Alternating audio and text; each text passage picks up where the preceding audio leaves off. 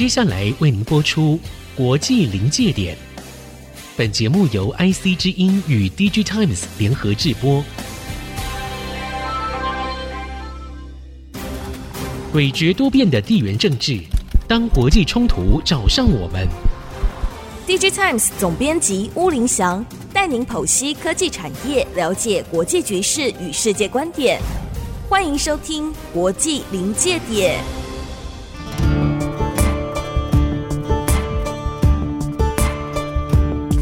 科技产业与国际关系的对话，欢迎收看《国际临界点》，我是 DigiTimes 朱林祥。首先介绍今天到场的特别来宾是 DigiTimes 的分析师陈泽佳，泽佳兄你好，大家好。我们今天的主题是全球半导体的产业链，在明年看有没有机会能够。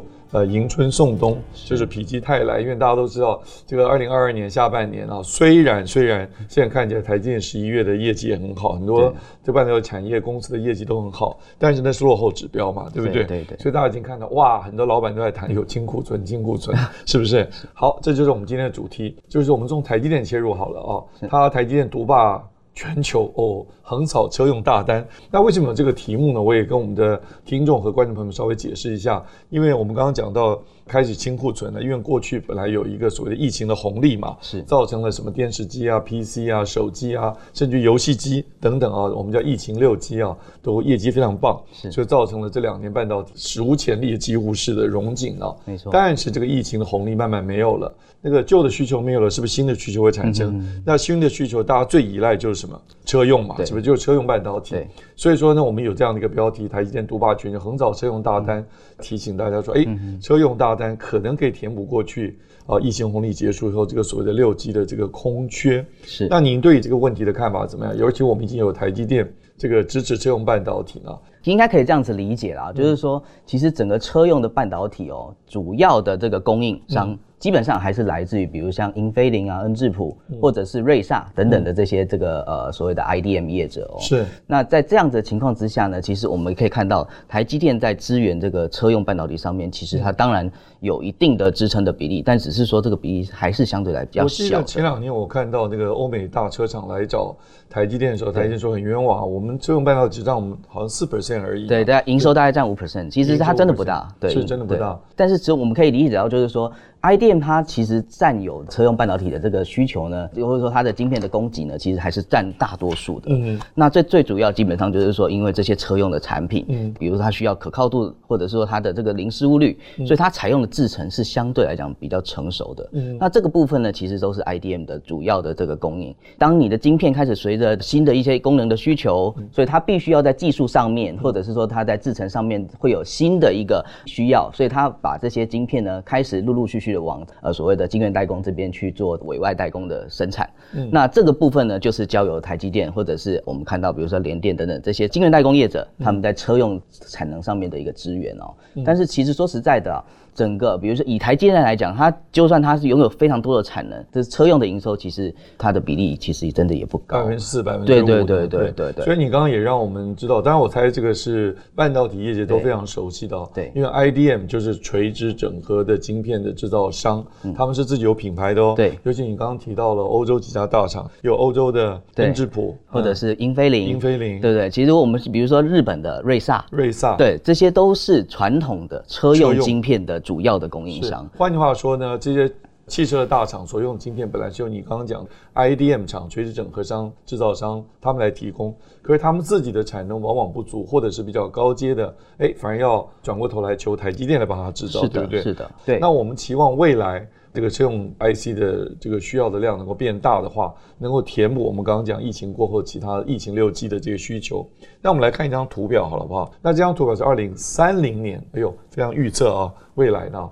车用半导体营收的预估，那这个图很简单，其实就两个数字画成一个长焦图呢，就是两个 bar 啊，就左边是二零二一年，右边是二零三零年，当然加了个 F 就 forecast 嘛，预估嘛啊。是的。那中间有个 CAGR 是百分之十二，就是 compound average growth rate，没错，就是整合的综合的呃平均的年成长率。对，就是在未来的将近十年的时间，每年是平均有百分之十二这么高啊。是的。所以你们这个怎么算出来这么厉害？呃，当然这个我们是做呃预估统统计预估出来的结果。那其实我们可以理解到，就是说车用半导体，因为随着比如说汽车的电子化的发展，或者是说比如说我们有一些新的一些技术，例如说先进辅助驾驶系统 ADAS。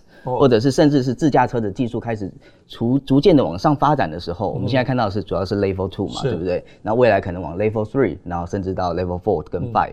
所以这样子自驾的技术逐渐发展之后呢，它当然会需要相应的，比如说有更前瞻的一些晶片，更先进高阶的晶片，那这个需要用到先进制程。那这个部分的话呢，主要就是由晶圆代工这边来去支援，所以这就是为什么说很多的车厂它开始陆陆续续的去寻求晶圆代工的业者来支援。其实非常重要的因素就是说，这些新的应用开始崛起之后呢，它带动的这个车用的半导体的价值开始往上成长。所以我们看到二零二一年呢，车用半导体的市场的规模大概是呃五百二十亿美元。那经过大概二到二零三零年大概十年的时间呢，它的每年成长会到十二 percent 嘛，所以它的整个规模看起来可能到二零三零年会有。超过一千四百亿美元的一个规模。现在我们已经看到第二张图表啊，是二零二一年汽车半导体的含系啊，就系的含量。没错，我想这指的就是晶片嘛。对，就是一辆车子里面到底会用到多少晶片？但是这个数量呢，对很多人来讲其实没有很大的意义，当然比较容易想象，一辆车用两两百片 IC 或者三百片 IC 啊，是三百个 piece IC。但是我们还是用金额。这张图表呢，最左边是燃油车，中间是混合动力车 hybrid。右边是纯电动车，是的，那看起来就一波又比一波高，一山比一山高。是的，那个呃燃油车用的晶片比较少，混合动力车用的比较多一点了，但纯电动车用的更多。是的，那左边呢，我们不是用多少 piece，我们是用金额，金额，而且单位是。美元，美元对，每辆车的这个美元的价格，对，每辆车里面会用到多少晶片的价值或价格？对对对对，所以我们这样预估来看哦，就是这这是英飞凌的资料，它提供了一个这个所谓燃油车。我们现在传统的燃油车，它其实已经算是很电子化发展，是是，对对对，所以它其实里面就已经有半导体了。是，所以目前大概平均一台燃油车的半导体的细含量的价值呢，大概是五百美元左右。所以就包括什么雨刷啊、电动椅啊，对对对对对对，或者是说音响啊、娱娱乐。对对对对对，这都用到 IC，是的，所以即使它燃油车也用到差不多五百美元。对对对，再来呢？那接下来呢？随着这个，比如说呃混合动力的，呃不管你是插电不是插电的等等的这些需求，对我们看到 hybrid 的这个部分大概是六百到九百美元之间，增加很多了。对对对对，那随着你的这个电子化的发展，或者甚至是自驾自驾的技术发展，你甚至你到达纯电动车的时候，它预估一台车平均大概是一千美元左右的一个价值哦。所以其实可以看得出来，从燃油车到纯电车，它基本上是。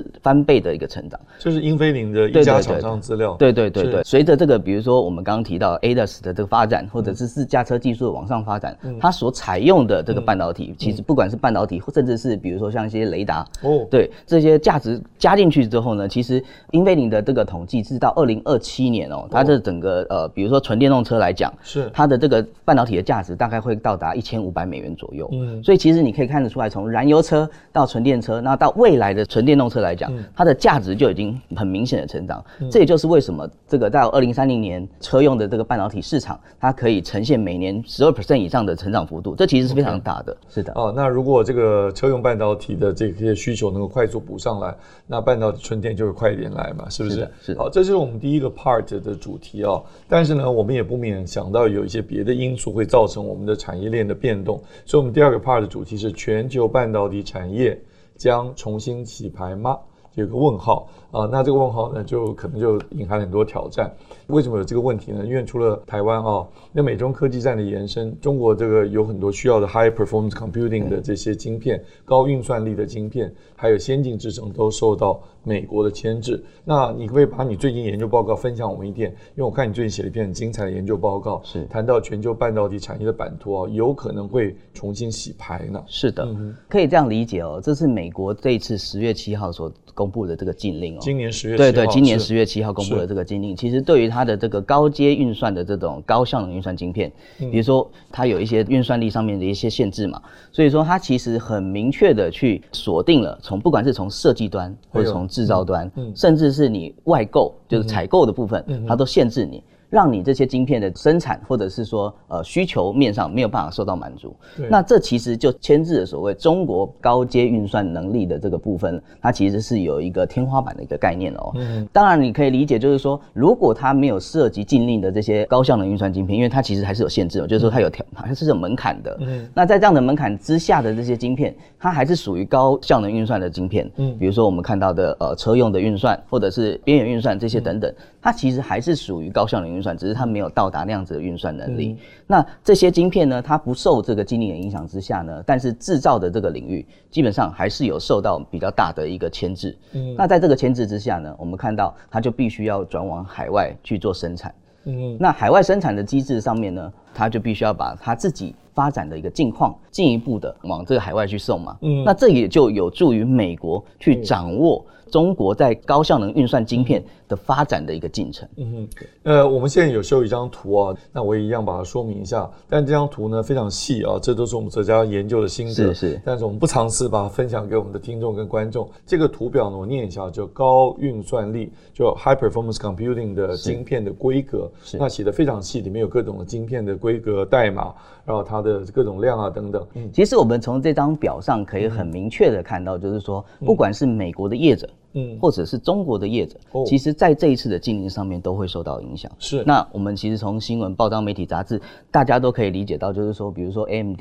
或者是 NVIDIA 的晶片，然后、嗯、尤其它这个运算能力的这个晶片，其实它因为这个门槛的限制，所以受到禁卖嘛。另外，比如说像是呃阿里巴巴的平头哥啊，或者寒武纪，哦、甚至是必韧科技，就是最近比较新兴的一个 GPU 的业者哦，它其实呢，在这个运算能力上面哦，看得出来它有受到禁令的影响。是我看到你这张图表左边呢，你分析的厂家有 AMD，对。有 NVIDIA，对，也有中国大陆的平头哥、寒武纪，然后最下面一个是必任科技。哦，OK，这些都是很重要的厂商。是的，他们的量其实都很大。是，那如果他们受到美国的压力，禁令变成不能买，或者是不能不能设计、不能制造、不能设计、不能制造，这就呼应我们自己做的研究，就让美国的晶片战略就让中国国外买不到。境内造不出，对，对不对？在这个大战略之下呢，这些可能本来要交给台湾的晶圆代工的这些订单也就减少了，没错。所以你这就是你的研究心得，认为说可能会造成全球半导体的某种程度的这个重组，是的，重组对，是的。但是我们今天主题还是要半导体什么时候能够春暖花开？尤其我们更关心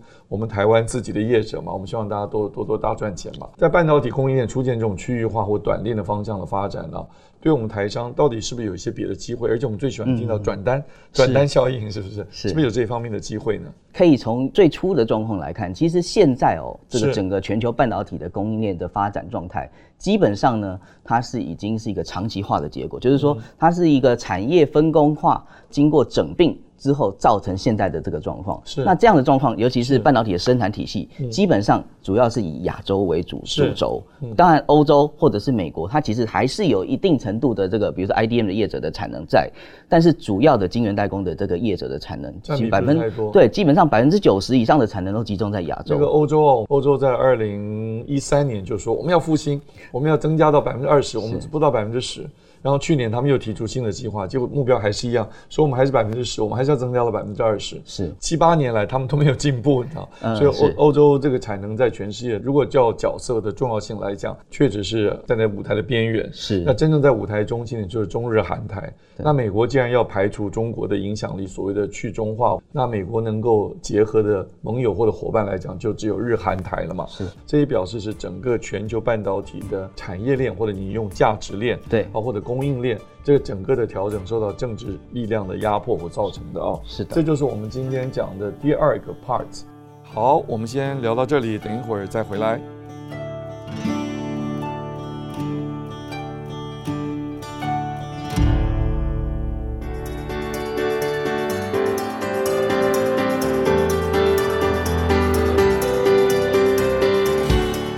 继续我们的节目，好，所以全球半导体的产业的重新洗牌，台上仍然是有一些机会。当然，当然，对不对？对，我们希望能够看到更多的转单效应啊。其实基本上呢，我们看到整个供应链，它当然它有一定的分工嘛。哦。那但是因为短链的因素，或者说区域化生产因素之后，嗯、我们看到的其实当然也是有很多新的机会，哦、因为既有的这个供应链被打破了，是、嗯，当然就带来新的商机。后面当然也伴随着，比如说很多的挑战，比如说在海外投资的成本，嗯、或者是说海外投资的，比如说。如原物料的这些供应，或者是劳力的这个聘雇，甚至是管理上面的难题。但这个机会是有的，我觉得我们业者还是必须要去掌握的。我想危机就是代表转机嘛，是有机会，当然也有挑战。但台积电也不是唯一的一家代工嘛，所以其他的你要不要稍微 cover 一下，也讲一下其他的联电啊、力积电啊，是不是能也接到一些车用半导体的订单？他们是受到转单的效应，还是因为他们不是最先进的制程嘛？是。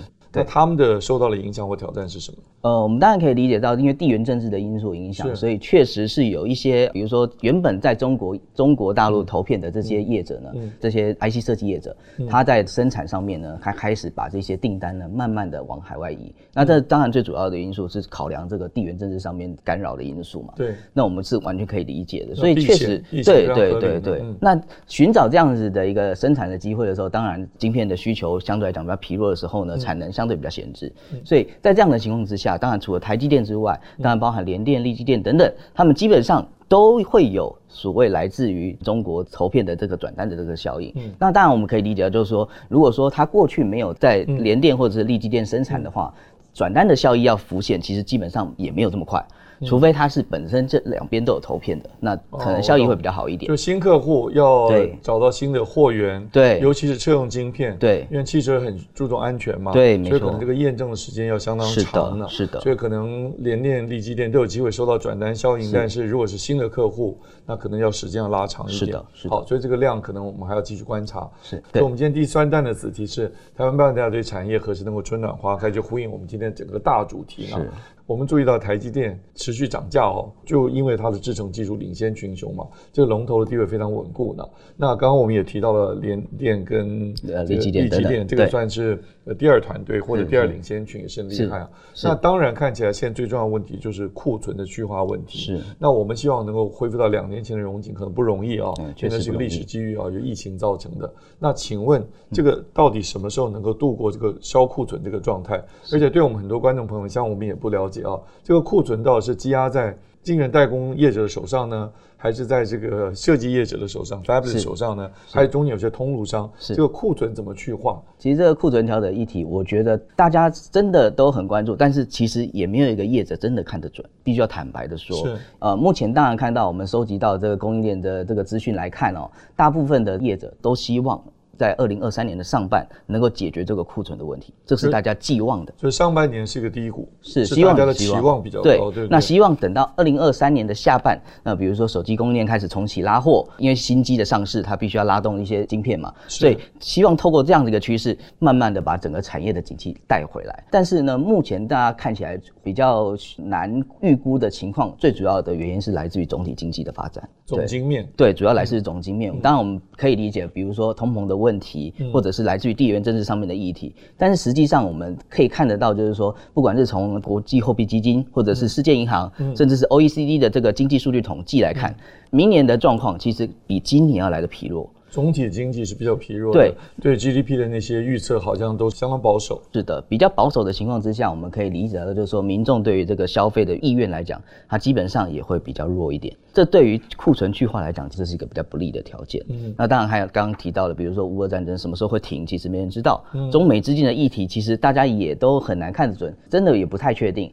那再加上刚刚讲的总体的这个状况，其实并没有有利于这个库存去化的这个迹象，所以其实明年上半到底是不是真的能够？如大家的预期，让这个库存调整到达一个落底，然后进一步的让景气回升呢？其实我们还是相对保守的去看待的。嗯，就我想再问一下，就是，去年底的时候，美国的这个商务部长 Raimondo 曾经要求全世界主要的半导体厂商，甚至包括使用晶片的需求方，是都能够提出要填个问卷，你记得这个事吗？是是是，对，因为他希望全球供应链能够有韧性 （resilient），嗯，而且呢要透明 （transparent），因为他就怀疑说在中间有恶意囤货的这个。迹象的，是。那当时我们对这个也有点困惑，就是说，哎。尤其是代工厂商，像台积电这种代工厂商，我接到订单，我当然是赶快制造完就出货，我就可以赚到钱。是，我没有囤货的理由嘛？是，没有这种动机嘛？没错。所以不晓得您研究里面对于这个囤货，到底在整个产业链这么长当中，有可能是积压在什么部分，或者哪些产业？呃，其实我们可以理解到，在疫情的情况之下，这个尤其是 PC 哦，PC 产业、嗯、NBPC 产业基基本上它是呈现一个增量发展的一个状况。嗯，就是过去的 PC 产业，它其实大概维持在两亿台以下。下的一个水准。但是因为疫情，对，一年两亿台 NB NB 台，对对对对。但是呢，我们看到因为疫情，比如说 Work from Home 的需求，突然间的成年成长二十 percent，连续两年，这个其实对于整个供应链来讲，本身就是一个比较大的一个变数了。是，这是我刚刚讲疫情六七，呃，notebook 平板电脑好桌机。再加上家里的电视机、游戏机跟手机，因为疫情大家都 work from home，待在家里玩游戏点变多，看电视也变多。当这个结束之后，我们就说疫情的红利结束了，是，是。那在这样的情况之下，其实我们可以理解到，有时候并不单纯是因为囤货的问题，而是因为突然间的一个增量，导致手机啊、NB 还有甚至是车用，嗯，大家都开始增强产能。是。NBPC 手机甚至是车用，大家都在增强产能。那有这么大的产能的，只有晶圆代工。是对。那晶圆代工也因应这个客户的需求开始扩产嘛，所以我们看到这一两年其实它都有很多新的投资计划在发生。在这样的情况之下呢，是不是因为囤货造成的因素呢？嗯、其实我觉得这也是美国政府需要厘清的。嗯哼。所以他用那样子的机制来去厘清，是不是到底哪个环节在囤货，嗯、还是说呢，是因为真的？增量的需求导致整个产能供不应求。嗯，目前看起来应该还是属于增量的因素导致供不应求的状况，嗯、而不是说整个这个中间各个环节有些恶意在囤货。对对对，没错。所以看起来这个。去化这个存货的这个动作是过去造成的，现在大家只能默默的承受，然后赶快把它去化完。对，我们认为上半年可能不好，而我们期望下半年会比较好。对，我们期望下半年是会比较好。那新的布局当然带来新的机会，机会同样也带来新的挑战，嗯、这个大家都必须要去克服的哦。嗯、我们大家都希望明年能够比较好，嗯、因为整个产业景气其实从二零二二年的下半开始就已经呈现一个比较疲弱的状态。今年下半年对对对对，那经过四季的调整之后，会不会比较好？我们当然是希望如此，让整个产业回到重新正轨的发展。嗯、那这是我们期盼的。那当然我们还是比较谨慎审慎的去看待，就是说。或许还是会有一些变动的因素，它会去影响到接下来的一个需求。那对于整个产业的景气来讲，其实它就是一个比较大的变数。是我非常感谢这个 DigiTimes 的资深分析师啊，泽家雄非常精辟的见解。是，那你刚刚说了很多的内容都很精彩，但我特别记得一句话，就是这个需求、这个景气是很难估计的。是，确实是很难估计。所以，我们听众观众朋友们要常常关注我们的节目《国际临界点》，这个是由 DigiTimes 跟 IC 之音联合直播的，每周二的晚上九点钟在 YouTube 上架，每周二的早。上七点钟在 IC 之音 FM 九七点五播出啊，那不要忘了订阅我们这个 YouTube 的频道，开启小铃铛，还有追踪脸书和 IG。那我是吴林祥，感谢泽家兄，感谢，希望你常常来上我们的节目，好，好的，谢谢，谢谢各位观众跟听众朋友们，谢谢，谢谢各位。本节目由 DigiTimes 电子时报与 IC 之音联合制播。